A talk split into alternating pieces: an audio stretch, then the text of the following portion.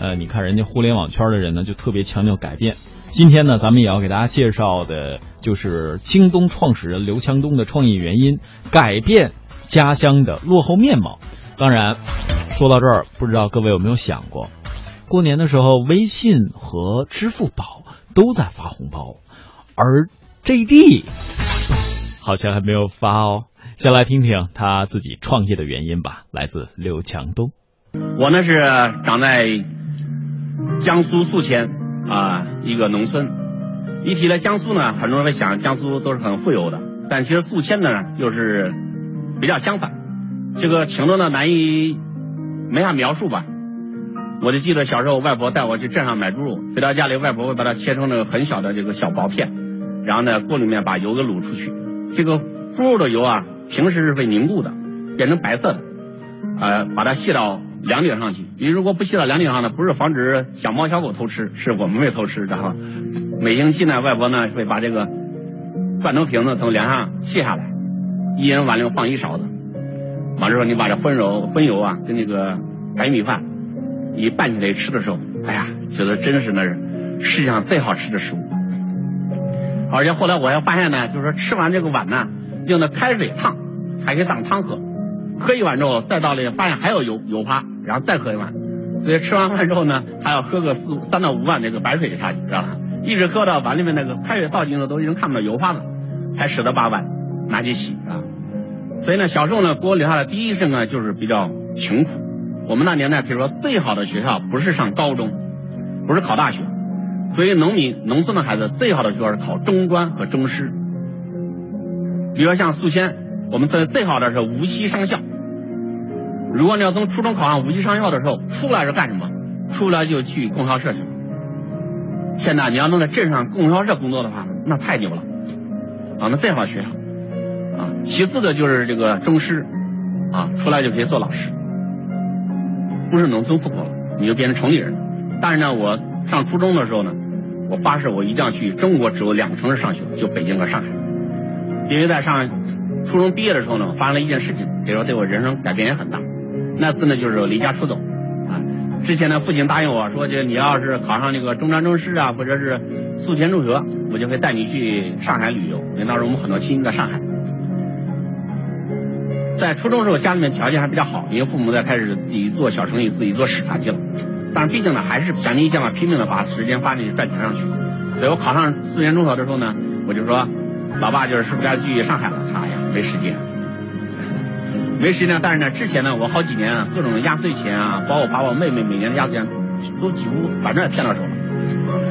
提到这点呢，其实说这个有妹妹啊，就是孩子多，还是很很真的很高兴、很幸福的啊。每年过春节最开心的事情就是给大人磕头，磕头拿这个压岁钱，然后每次爸爸给我妹钱，给我钱都说看好了，今年不能被你哥骗走了啊。然后我妹呢，每次拿钱呢，咬牙切齿、恶狠狠的看着我，嗯，绝对不被他骗啊！但是从来不会超过初三，他一定会双手奉还把钱给我，知道吗？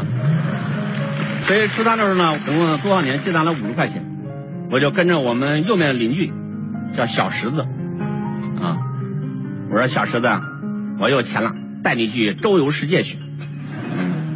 小石子好，然后我们俩呢都策划好了。我想呢，没有坐过火车啊。就是从宿迁坐汽车去徐州，坐火车，只坐嘉定的小船，没坐过大船，所以呢，就是从南京要坐江轮去这个湖北找我一姑姑去，湖北省黄梅县啊九江对面，跟他说好了，我算计我们五十块钱够两个人到那儿，啊，结果第二天一大早呢，小石子呢还是胆小，知道吧？哭着跟我说，安大哥呢，啊实在不敢去呢，怕被俺爸揍呢，这样呢他就没去，没去我自己一个人就走了。所以呢，穿上一双拖鞋，拿着五十块钱，然后就坐火车去了徐州。在火车上的时候呢，是在我第一次呢，感受到人生啊，就是说这个有差距。之前虽然说看到我们村长没觉得跟他有什么区别，他无非就家里肉多一点而已罢了，他穿的衣服也差不多，说的话跟我们也差不多。但是那一天呢，我记得很清楚，从连云港开到南京的一列火车，一个跟我年龄一看就一样大的一个小女孩，是连云港市的人。啊，他的爷爷奶奶还有他爸他妈，他们坐在座位上在吃着这个蛋糕啊，说着话。哎呀，我第一次发现同龄的人，那时候你就发现很大的差距。因为同样同龄，你觉得他们穿的那种气质，那时候让农村啊，我们就穿着大裤衩和两根筋汗衫，也不知道外面世界是什么样啊。在农村夏天都这么穿的，平时都光着脚的，穿上拖鞋都算很文明了。头一直低着啊，到了南京，当时呢，这个南京啊，金陵大厦是我们整个江苏最高的建筑，在全国可能也能排得上啊。如果没记错，应该三十七层，是吧？我一定要看看最高的大楼是什么样子。所以从这火车站出了，大概凌晨一点钟下了火车，就开始走，走到这个金陵饭店啊，夜里面看，哇，这么高一个大楼，反正这近看远看，还摸摸下了墙，就这墙真结实，而且脸上亮着灯。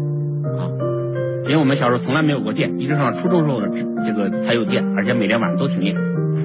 看完大楼之后呢，又走到了十号码头，然后上了江轮，因为呢江轮从南京开到这个九江，所以这个逆流而上。有一天我站在那个最顶峰的甲板上，看到非常庞大、气势磅礴的一整片的一个水域，就是迅速的往后倒，你就会想到一种诗，就觉得真的是人生就是像你一江春水一样，去了大海再也回不来了，人生就这一次。觉得自己跟这世界上有差距，但没有离开农农村之前，你就觉得世界上呢自己是最幸福的人。但到了外面世界，才发现差距太大，不是差一点点。所以那时候我就发誓，我一定要去中国最最大的城市上学，北京、上海。后来考上这人大，然后呢开始上创业。所以呢，如果问今天，我觉得最骄傲自豪的就是说，按照小时候的成长经历，我觉得。能够给我们来自于百分之七十上来自于农村的兄弟们带来一份有尊严的工作。你只要好好的为客户服务，不要被客户投诉。我们配送员要求是很严格的，一年如果被客户投诉两次，我没有扣钱的说法，你服务不好就必须走人，苦点累点啊！但只要服务好了，公司一定能给你很好的待遇、薪酬福利。我们几乎每个我现在工作五年以上的配送员的兄弟，绝大部分人都能够在老家县城。买套房子，为什么我强调这几几年我们一直希望所有的同事都至少能在自己老家里买房子，让自己的孩子在城里上学？因为几年前我给人大这个捐了一千多万，重点我最早我是百分之七十发给什么？就是发给家里比较穷的，上了人大的学生，每年能给他助学金。后来过了一两年之后呢，人大找我说实在是助学金不好发，就申请的人都很少。我说为什么呢？我说难道我记得，因为我上人大时候，九二年时候，班里面给了两个这个这个贫困人救助，国家给给钱的，都是全全班里面，比如说百分之六七十都争抢的。那时候我们班里百分之七十来自于农村，然后人大的领导告诉我呢，我现在跟你们那时候完全不一样了，现在能够上人大的来自农村的，可能连百分之三十都没有了。为什么？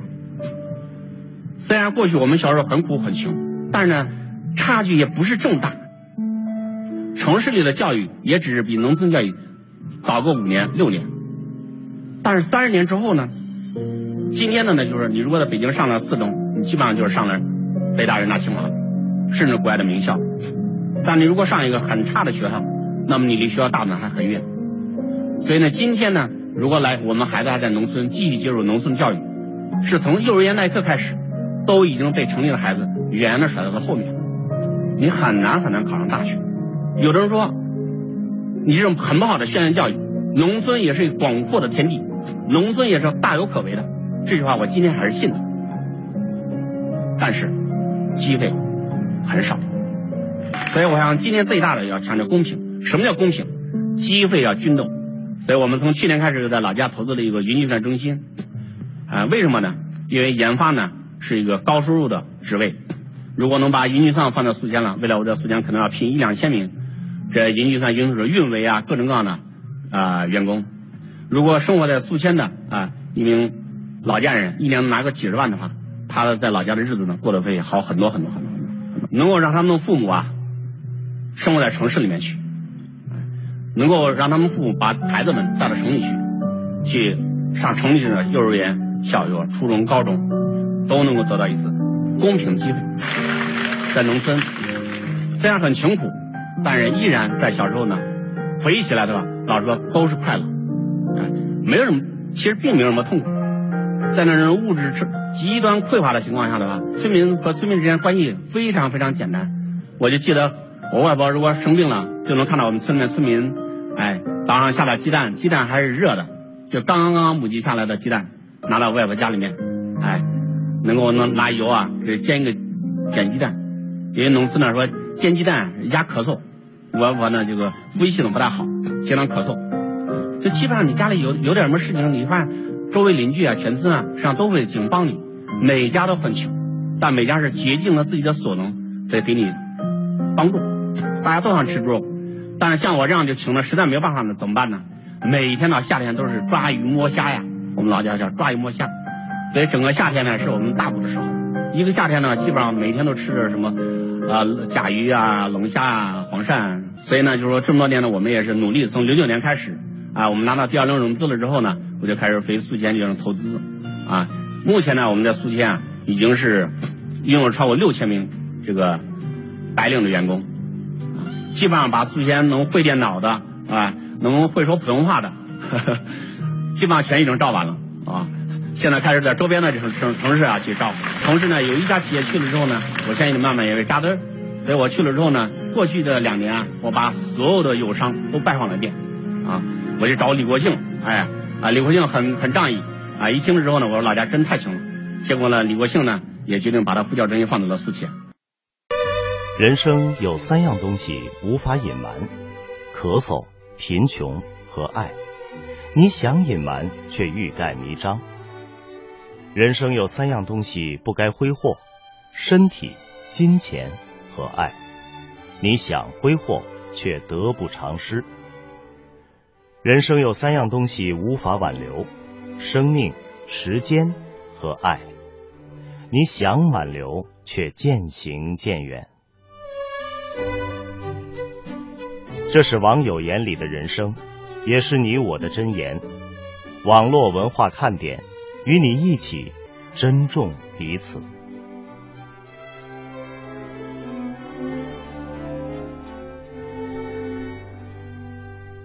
我呢，从零四年做电商到今年呢，正好已经快十二年。最近几年呢，可以说公司啊，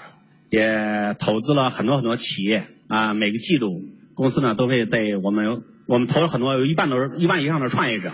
新创立的公司啊，最少的可能公司只有三个人，我们开始这种投资。然后我们回过头看，我们过去这么多年投了这么多企业，结合京东。但有一点我们可以预见的，就是未来不管是互联网怎么发展，出现什么样的新的商业模式，什么样新的概念，或者说互联网的技术，也许可能现在是移动互联网，将来可能什么互联网我也不知道。但是有一点。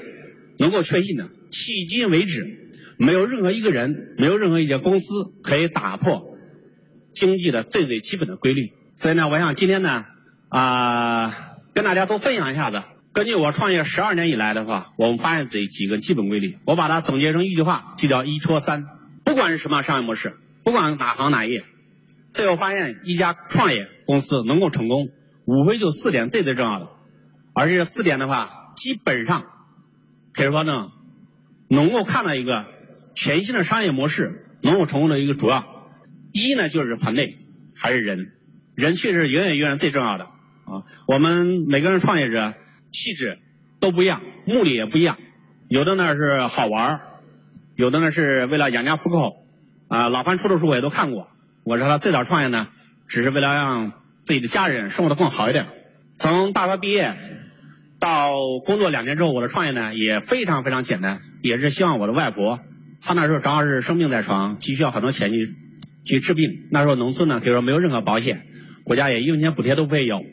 啊，所有的这个看病的钱啊都要靠自己的家人去筹集。但因为都是最贫穷的地方，其实每家都没钱，啊，为了给外婆治病呢，基本上就是舅舅们一家基本上就卖粮食，唯一呢就是不但卖粮食，需要五十块钱就赶紧卖。价值五十块钱粮食，过几天医院的催钱呢，再去卖粮食。啊，我们那儿也不长苹果，除了米和面之外，没有别的东西。就是在农村啊，一旦一个家庭有老人生病，特别是有三年五年上卧床不起，三年五年每天到花钱去治病、去打针吃药的话，那么对整个家庭来讲，老说确实是一个很沉重的负担，可以把你整个家庭啊，就是现金都耗没。所以那时候我就特别希望呢，赶紧创业，赶紧赚点钱。能够让家里面不用再去卖粮食啊，能够让自己的外婆有足够的钱去治病，所以呢都是非常非常简单的一个目的啊。一直到零四年做了电商之后，自己呢在整个商业模式呢开始了解什么叫商业模式。一直到零七年，我才知道什么叫风险投资，才听说过什么叫 VC，才拿了第一笔钱。包括做电子商务的时候，我们从来就没有设计过说要找哪个 VC 啊，哪个融资啊，自己的商业模式没有。但是呢至少在零四年，因为我们之前做了六年的这种传统零售，所以那时候我们内部呢发了一个倒三角形的体系。我想今天在座呢，应该有些创业者可能在网上曾经看过我之前说的一些视频啊。京东商城过去用了十几年的一个倒三角形体系，ZBR 是成本，我们同行可能也看过这个那个图表。然后今年呢，我们又是把我们投资的几十家企业，有的成功，有的失败了啊。老实说，昨天呢，我们投资一家企业呢，也是啊啊关闭了。当然呢，就是说，并不是我们这个创业者自己说能力的问题，确确实实呢，就是行业选择啊，对融资的把握啊，现金流的控制啊，所以初创企业确实实还是啊缺乏一些经验。我相信呢，如果他说明天再去投资，我们会坚定再给他投钱啊，因为我们看好这个团队，看好这人啊，因为都是很聪明的一一帮八零后，很能够吃苦，很有激情，所以团队永远都重要的。可以说，任何一家企业，你比如说我们举一个这个 IT 行业，我们都知道。所有人都是 IBM，IBM 在八十年代、九十年代初的时候，IBM 卖一台电脑啊，就卖台 PC 机啊，净利润都可以赚到一万块钱，就是 PC 机可以赚到一万。他那时候主要卖这种大型机、小型机，卖一台机器可以说都是赚几十万美金。可是就在九十年代的时候，IBM 呢突然转型了，那时候呢 PC 是还是暴利的时代，所有的包括咱们中国联想啊、宏基啊、明基，全球一大堆厂商，在戴尔啊都在起来，都在纷纷做 PC 的时候呢，哎。IBM 既然在那时候说我要转型，我就做什么？我要做服务，我要做软件。那年代很多人搞不懂，当然品牌，而且 IBM 很明显在那年代全球最牛的一个品牌，几乎所有大的企业、银行对高标准、高要求的都是拼命的去购买的公司，可以说钱呢就从天上掉下来一样。可是它转型了，而且转型了之后，你发现在整个 IT 行业，今天为止说实话也只有 IBM 啊。当然最近几个最近半年 IBM 又新的有点困难，我相信它肯定要需要转型。因为任何一家企业，可能往往七年以上、七年长时间都会有一次大的转型的时候。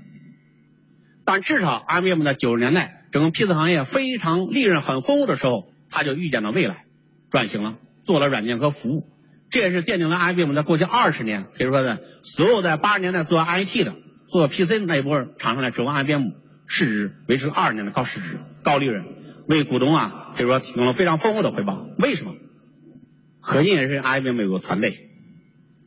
就是他团队在适当的时候提前能够做出转型啊，找到行业的一个新的增长点和新的机会，也发现这种新这个互联网这个 IT 行业啊，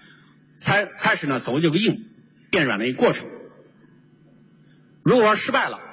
特别像咱们中国很多的企业啊，有一类企业失败呢，可能确确实实不是因为团队，那就是跟政策高度相关的一些行业，就国家说一调控了就死一大批。明天放开了，又活了一大批。就我们中国确实是在很多行业存在一批就靠政策吃饭的，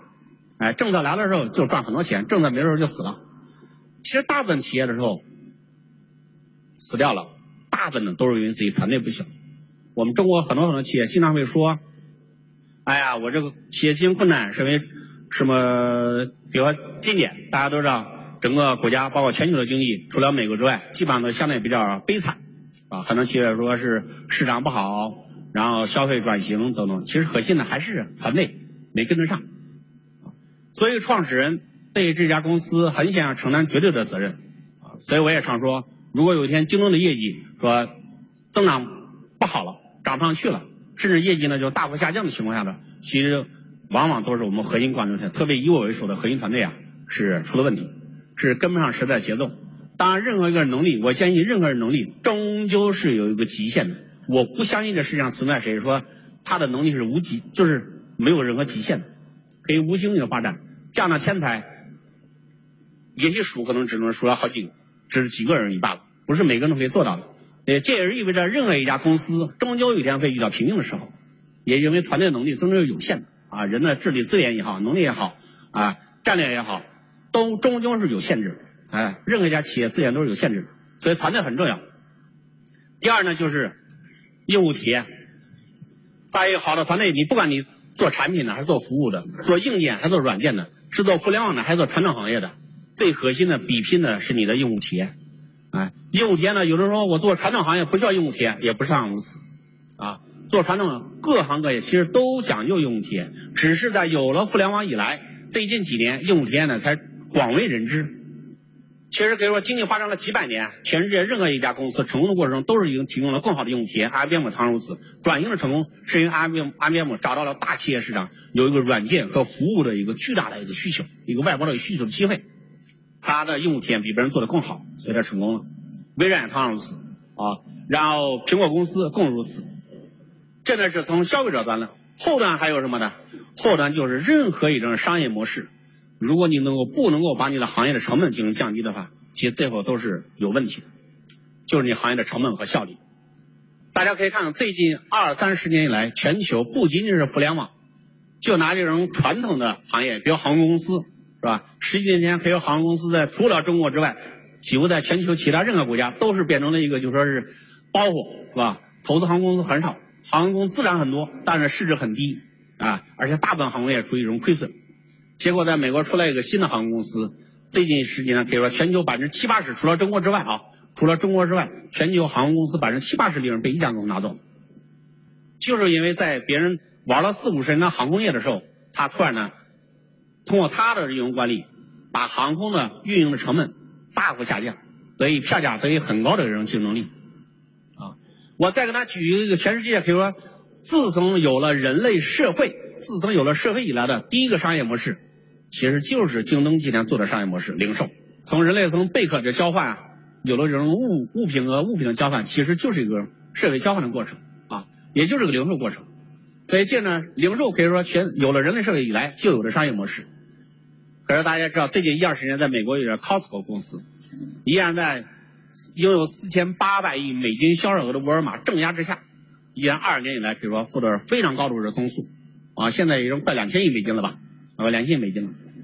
今天我到今天，我才看到我们中国一个媒体报道这家公司说为什么成功了。标题写着是 Costco 呢，是把毛利率压到了百分之十。这一点跟我们过去资本市场很多投资人是相悖的。我从第一轮融资到我们上市，去美国上市之前，我跟投行来演示京东呢，我和我说了有几个原则。第一，我说对于京东来讲，对于我来讲。我的成本比毛利率更重要，当然很多人搞不明白，很多投资一听就你瞎掰，不听你老刘瞎扯了，不投你走，是吧？他们认为呢，所有公司毛利率最重要，谁的毛利率高我就投税，谁毛利率低我就不投税了，很简单。所以过去呢，就说这看不懂我们商业模式，你看毛利率这么低，就全跑了，不投我们了。其实核心呢，不应该是看一家公司的毛利率，更应该看这些公司的成本。为什么告诉我能够把毛利率做到百分之十，还能够赚钱？而沃尔玛今天是百分之二十四到百分之二十六的毛利率，是因为 Costco 把整个零售行业的毛利率压到了极致。如果把它公司其他所有的新兴的业务与零售无关的业务全部剥离的话，你发现这家公司的它的费用率也是不到百分之十，因为它有巨额的会员费收益啊，它公司可以说全国全年的净利润就是来自于会员费的收益。Costco 首先的成功是因为把它零售行业的成本由过去整个行业需要百分之十五到百分之二十二之间的行业的一个成本，一下子降到了只需要百分之十就可以了，只需要百分之八它就可以，哎，去销售产品，而且能够获取利润，这才是靠真正的核心竞争力。所以四五年前在微博上有很多人会耻笑我，我那时候说过一句话，我说京东成本比毛利更重要。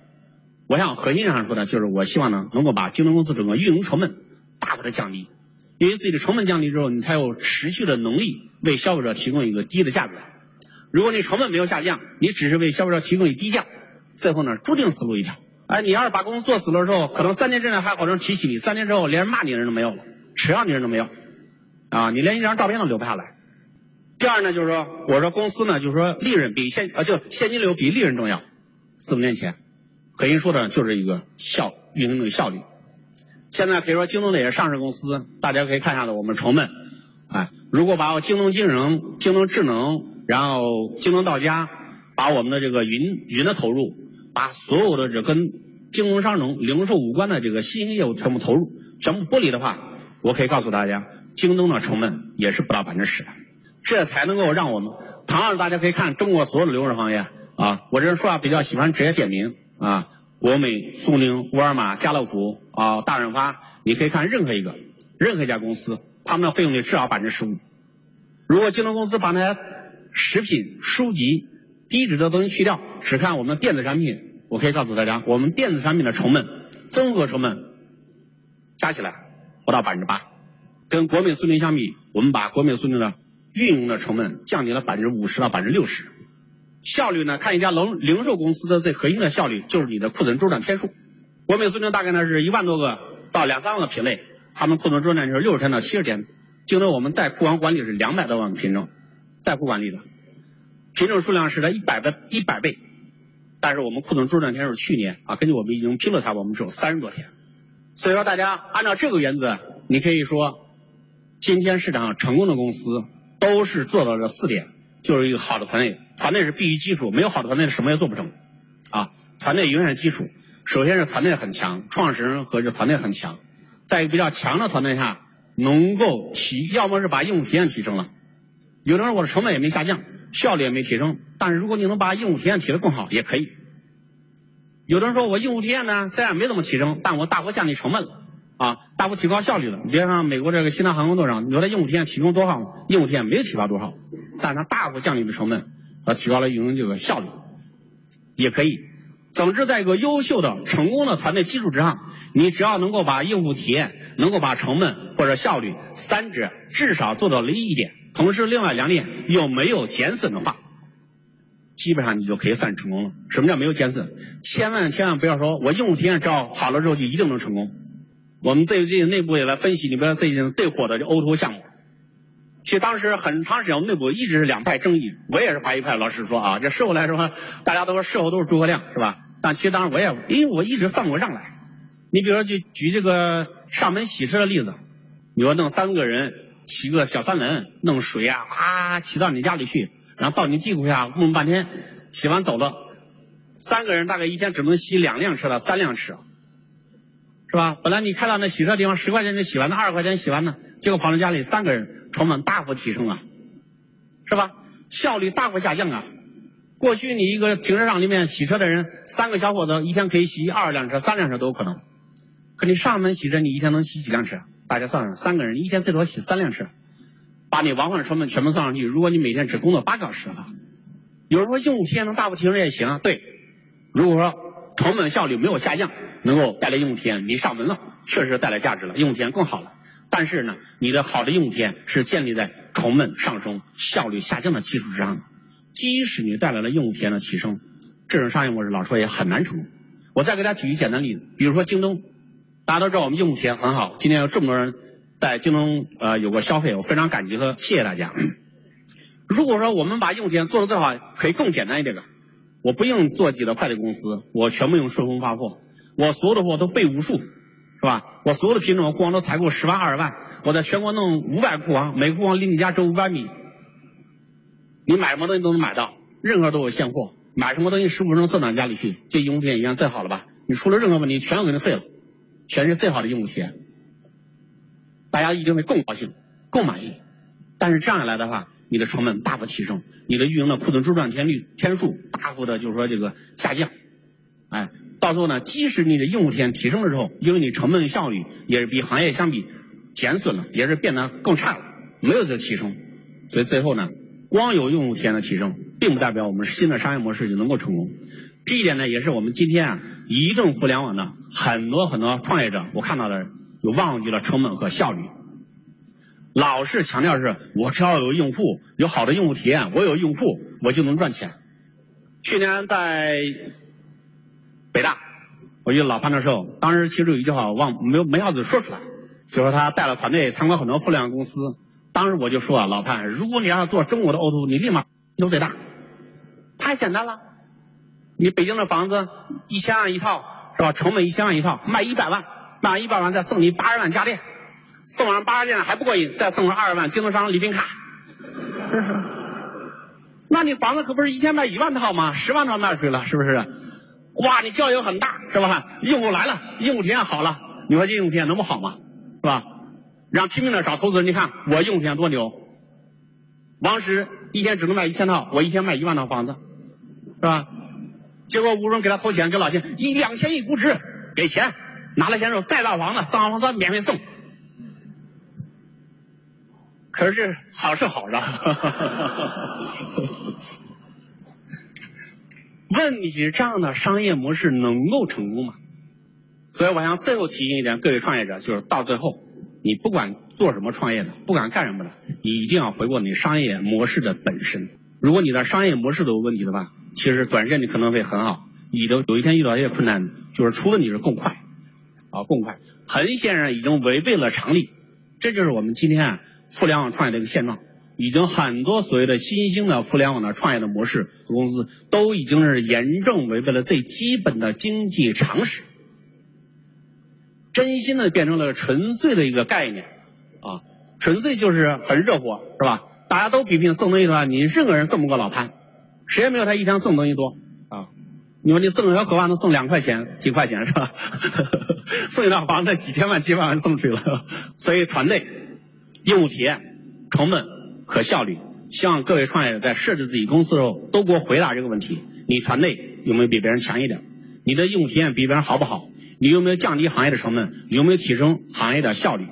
这如果四点都做到了，我可以告诉你，你终究会成功的。啊，但如果有两点你不仅仅没做到，而且是比别人可能是成本更高了，效率更慢了，在这儿即使你发展很快的，我建议大家趁这时候能卖掉，早点卖掉。